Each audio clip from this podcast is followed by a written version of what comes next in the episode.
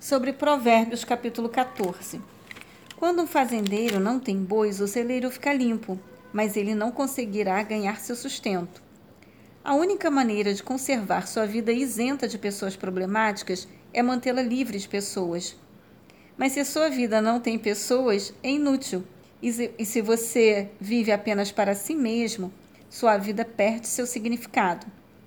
Em vez de evitar as pessoas, nossas vidas devem ser caracterizadas pelo serviço aos outros, compartilhando nossa fé e buscando a justiça. Sua vida é limpa, mas vazia, ou ela evidencia o fato de que você serve fervorosamente a Deus? Versículo 6. Todos nós conhecemos pessoas escarnecedoras, pessoas que zombam de qualquer palavra de instrução ou conselho.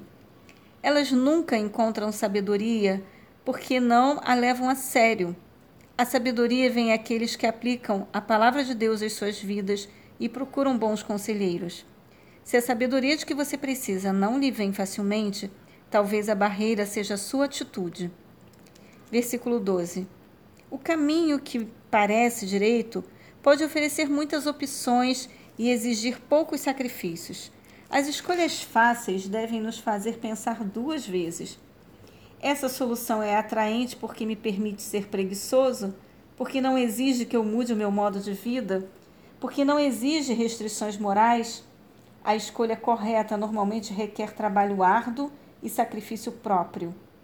Não se deixe seduzir por atalhos aparentes que parecem corretos, mas acabam em morte.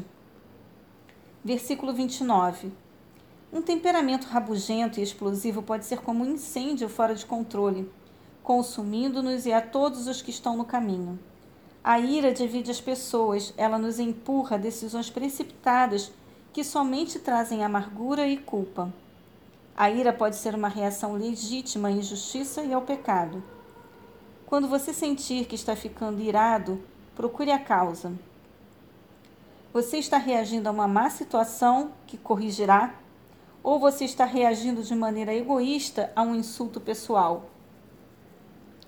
Ore para que Deus ajude você a controlar um temperamento explosivo, canalizando seus sentimentos a ações eficazes e vencendo a ira egoísta por meio da humildade e do arrependimento. Versículo 31. Deus tem especial interesse pelos pobres. Ele insiste que as pessoas que têm bens materiais sejam generosas com os necessitados Sustentar os pobres não é apenas uma sugestão da Bíblia, é uma ordem que pode exigir uma mudança de atitude.